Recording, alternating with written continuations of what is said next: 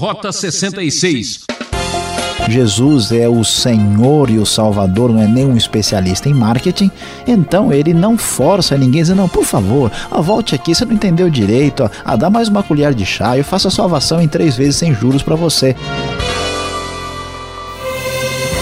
Venha correndo para o programa Rota 66, uma produção imperdível que você nunca viu. É a série Evangelho que está supervalorizada com o livro de João, que oferece o capítulo 6, que vai deixá-lo de água na boca. E o professor Luiz Saião preparou um tema apetitoso: Pão para quem tem fome.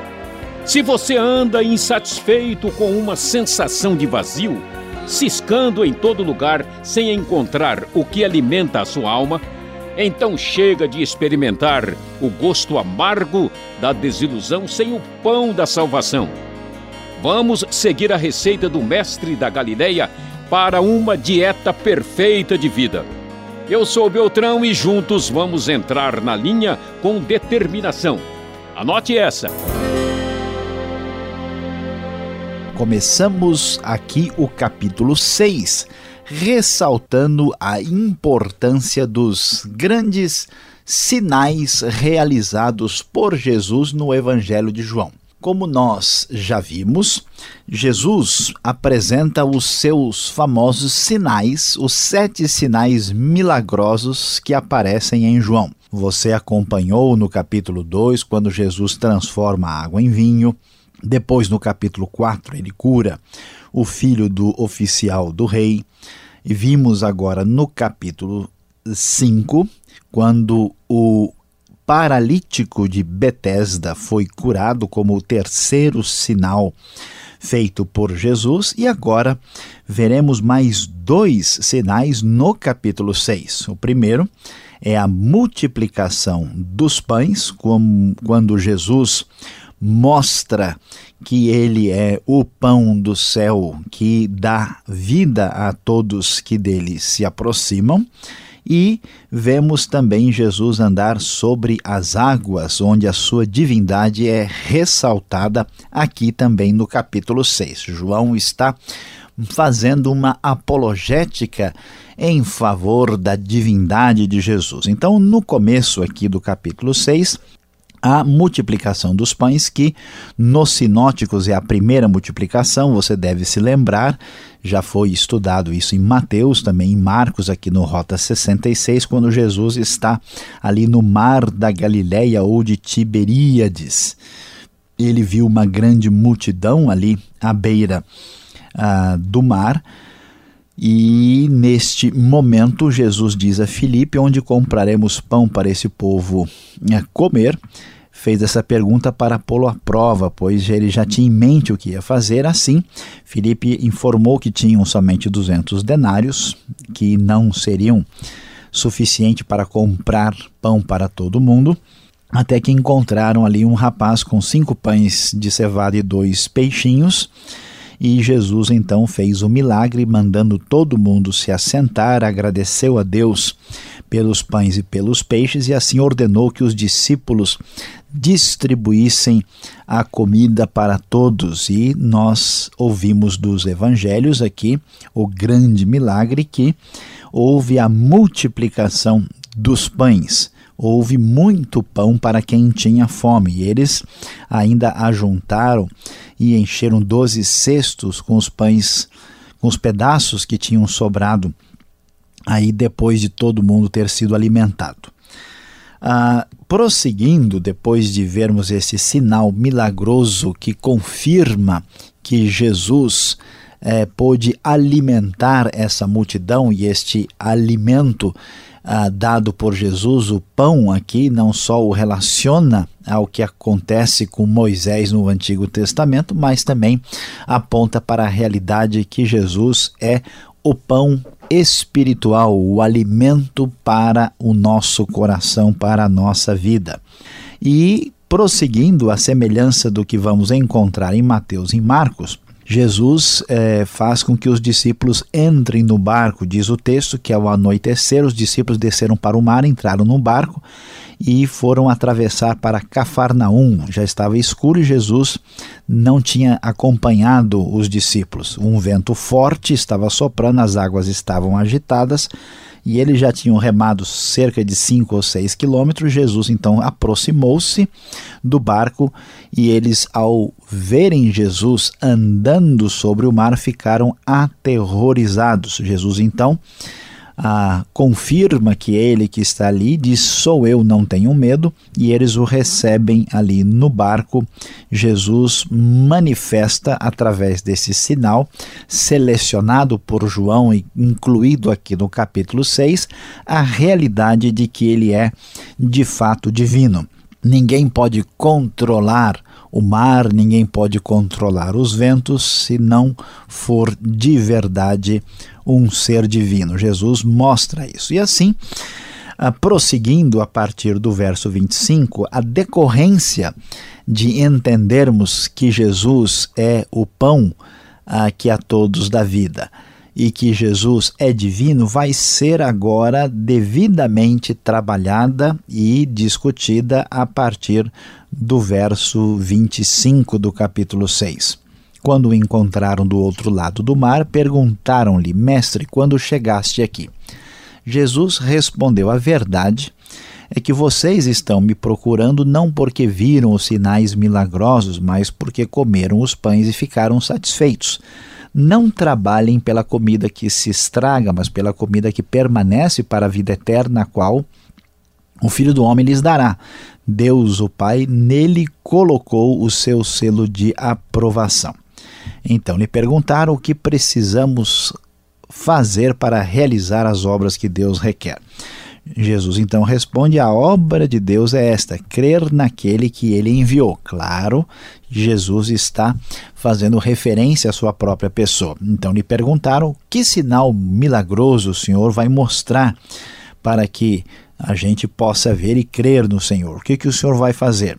E então os judeus prossegue e diz: Os nossos antepassados comeram maná no deserto, como está escrito, ele lhes deu a comer pão dos céus, uma referência clara a Êxodo capítulo 16, quando Deus, lá no Antigo Testamento, tinha feito chover o maná, preservando o seu povo ali no deserto. Jesus, então, afirma: digo-lhes a verdade, não foi Moisés quem lhes deu o pão do céu, mas é meu Pai quem lhes dá o verdadeiro pão do céu. Pois o pão de Deus é aquele que desceu do céu e dá vida ao mundo. Disseram eles: Senhor, dá-nos sempre desse pão. É muito interessante observar que Jesus apresenta-se acima do próprio maná do Antigo Testamento. Aquele pão era um pão perecível, inclusive a pessoa, se não comesse no tempo certo, o pão poderia se estragar. Mas aqui não, aqui a coisa é bem diferente. Jesus se apresenta como o pão que desceu do céu, e isso é claramente expresso a partir do verso 35, onde ele diz: Eu sou o pão da vida. Aquele que vem a mim nunca terá fome, aquele que crê em mim nunca terá sede. Como eu lhes disse, vocês me viram, mas ainda não creem. Jesus começa a confrontar a descrença destes que se apresentam aqui, que são uh, judeus que não creem uh, nele. Todo aquele que o Pai me der virá a mim, e quem vier a mim eu jamais rejeitarei, pois desci dos céus não para fazer a minha vontade, mas para fazer a vontade daquele que me enviou. E esta é a vontade daquele que me enviou, que eu não perca nenhum dos que ele me deu. Eu os ressuscitarei no último dia, porque a vontade de meu Pai é que todo aquele que olhar para o Filho e nele crer tenha a vida eterna, e eu o ressuscitarei no último dia. Então, você pode imaginar juntamente comigo que coisa impressionante. O pessoal está se lembrando do maná no Antigo Testamento. Jesus afirma que ele é o pão que desceu do céu. Claro que surgiu um alvoroço, uma confusão entre os judeus e que começaram a dizer: escuta, esse aqui não é Jesus, filho de José? A gente conhece o pai e a mãe dele. Que história é essa de afirmar que ele desceu do céu? Isso não faz sentido. Jesus então vai dizer: Olha, vocês não podem continuar me criticando. Ninguém pode vir a mim se o Pai que me enviou não atrair, e eu o ressuscitarei no último dia. E assim ele prossegue afirmando coisas tremendas a respeito do relacionamento do Pai com ele. Todos os que ouvem o Pai dele aprendem, vem a mim. Ninguém viu o Pai a não ser aquele que vem de Deus, somente ele viu o Pai. Asseguro-lhes que aquele que crê tem a vida eterna. Eu sou o pão da vida. Os seus antepassados comeram o maná no deserto, mas morreram. Todavia está aqui o pão que desce do céu, para que não morra quem dele comer. Eu sou o pão vivo que desceu do céu. Se alguém comer deste pão, viverá para sempre. Este pão é minha carne que eu darei pela vida do mundo. Meu prezado ouvinte, que coisa surpreendente. Jesus vai afirmar com muita clareza e determinação que ele é o pão vivo que desceu do céu e que a sua própria carne seria dada em favor do mundo, fazendo referência à sua morte substitutiva em nosso lugar para o perdão dos nossos pecados. Os judeus ficaram muito exaltados e começaram a discutir, dizendo: escuta, que história estranha é essa? Que este homem está oferecendo a sua carne para que nós venhamos a comer. Eles não entendiam as coisas espiritualmente. Aqui uma realidade muito importante. Só é possível entender a realidade de Cristo no coração quando isso é dado por Deus pela ação do Espírito Santo. Por isso, a, a recepção de Jesus em nossa vida é algo milagroso, especial, extraordinário. Se você nunca passou por essa experiência, ore a Deus, pedindo que Deus o conduza na compreensão verdadeira e espiritual de quem é Jesus. E então Jesus ainda vai mais longe e diz: Olha, se vocês não comerem a carne do filho do homem e não beberem o seu sangue, não terão vida em si mesmo. Jesus fala metaforicamente e diz que quem come a sua carne e bebe o seu sangue tem a vida eterna, pois a minha carne é verdadeira comida e meu sangue verdadeira bebida. Jesus faz referência ao seu sacrifício em nosso lugar. E ele prossegue: Assim como o Pai que vive me enviou e eu vivo por causa do Pai, assim aquele que se alimenta de mim viverá por minha causa. Jesus é o pão vivo que desceu do céu, é pão para todo aquele que tem fome. E então ele prossegue e veja só que coisa impressionante. Ao ouvirem isso, muitos dos seus discípulos disseram: Dura essa palavra, quem pode suportá-la? Os próprios discípulos de Jesus estavam um pouco preocupados e desanimados. Sabendo no íntimo que os seus discípulos estavam se queixando do que ouviram, Jesus pergunta se isso estava escandalizando a eles. Imagine só, Jesus diz o que vai acontecer quando vocês virem o filho do homem subir para onde estava antes. O espírito da vida, a carne não produz nada que se aproveite. As palavras que eu lhes disse são espírito e vida, mas alguns de vocês não creem. Jesus sabia muito bem que alguns não criam e sabia que um deles haveria de traí-lo depois. E então ele diz: É por isso que eu lhes disse que ninguém pode vir a mim a não ser que isso lhe seja dado pelo Pai. Daquela hora em diante, muitos dos discípulos voltaram atrás e deixaram de segui-lo. E o que, que Jesus faz? Protesta, fica aborrecido, chateado, faz um marketing para trazê-los de volta? Não. Surpreendentemente, ele pergunta aos doze: Vocês também não querem ir? Também não querem ir embora acompanhar? Simão Pedro, então, tocado pela ação do próprio Pai, diz: Senhor, para quem iremos? Tu tens as palavras de vida eterna, nós cremos e sabemos que és o Santo de Deus. Mas Jesus termina o capítulo 6 confirmando que um deles haveria de traí-lo e o chama de diabo. Meu prezado ouvinte, a grande verdade é que Jesus, que andou sobre as águas, alimentou as multidões, que é o pão vivo que desceu do céu, veio para saciar a sua fome espiritual, a sua fome de Deus, porque ele é o pão para quem tem fome.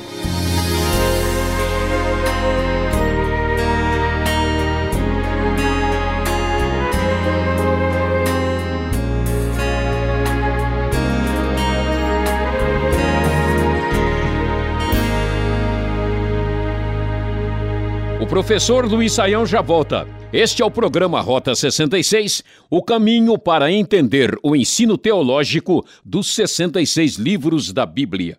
Esta é a série Evangelho, o livro de João, capítulo 6, tema pão para quem tem fome. O Rota 66 tem produção e apresentação de Luiz Saião e Alberto Veríssimo. Na locução, Beltrão. E não esqueça, envie sua opinião, participe, escreva para rota66 arroba transmundial.com.br ou Caixa Postal 18.113, CEP 04626-970 São Paulo, capital. Não fique com migalhas. Pergunte, tire suas dúvidas.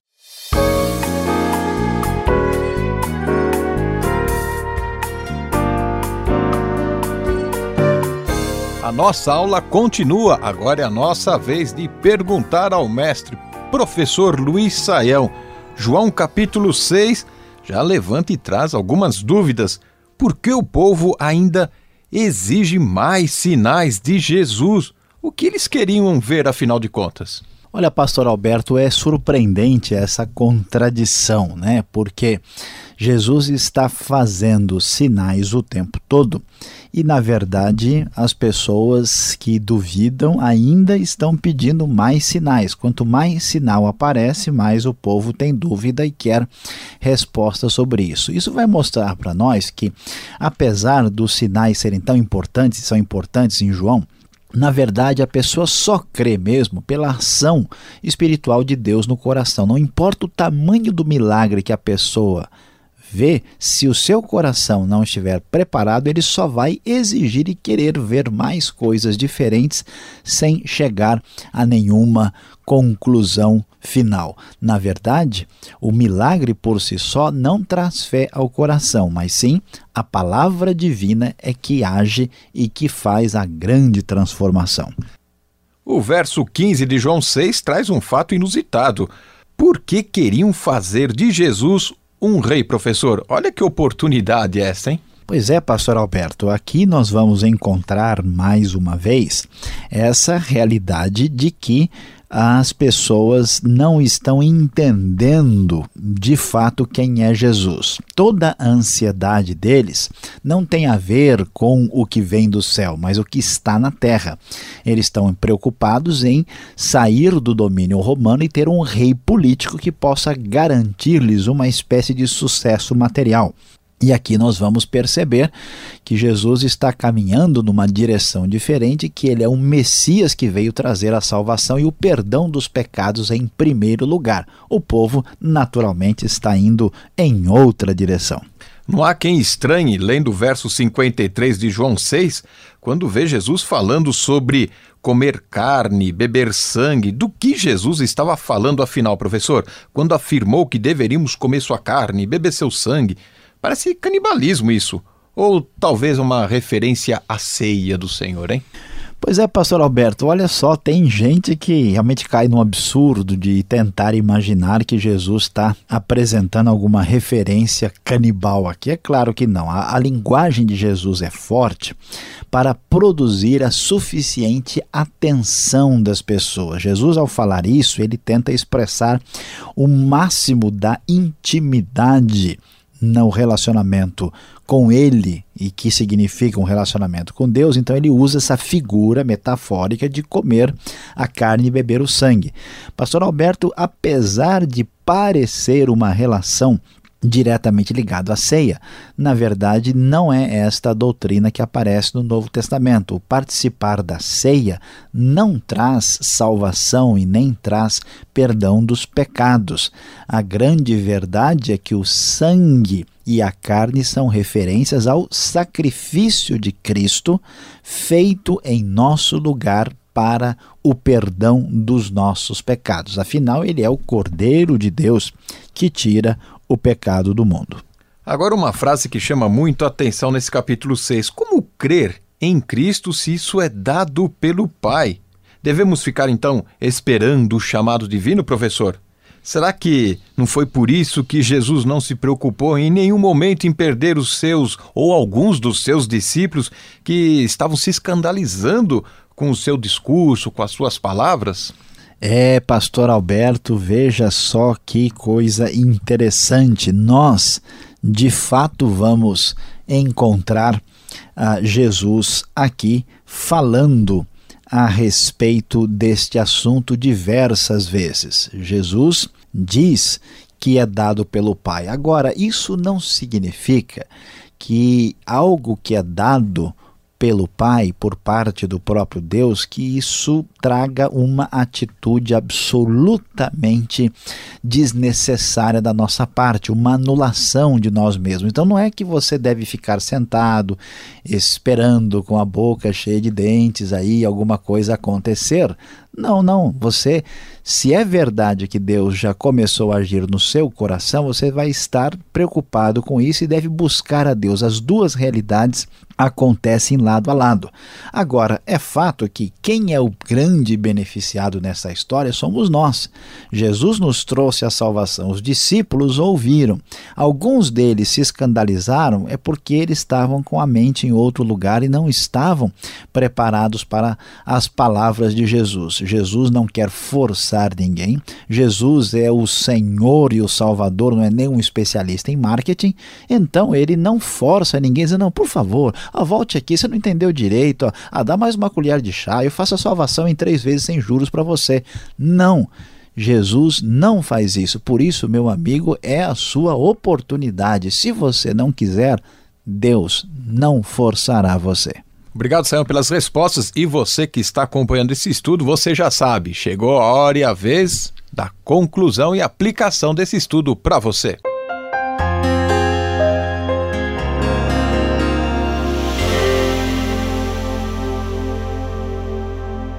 Hoje no Rota 66 estudamos João capítulo 6. O tema de hoje, ah sim, é de dar água na boca, é pão para quem tem fome. Nós pudemos observar como Jesus apresenta aqui nesse capítulo mais dois sinais milagrosos que confirmam que ele é o Filho de Deus.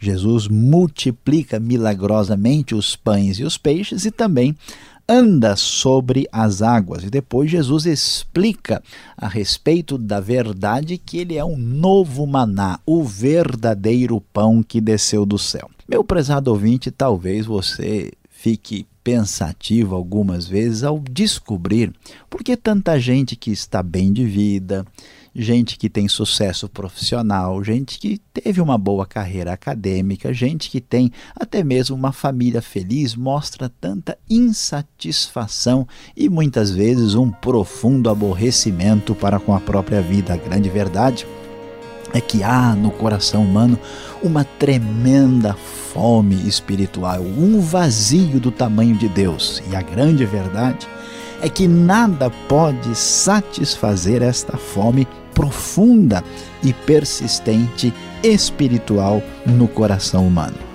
O único caminho é alimentar-se do pão que desceu do céu, Jesus, nosso Salvador soberano. Encerramos aqui mais um programa Rota 66. Que pena! Você já sabe temos novo encontro aqui nesta mesma emissora e horário para a continuação desta série. Rota 66 é mais uma realização transmundial. Acesse o site transmundial.com.br para mais informações. Te espero lá.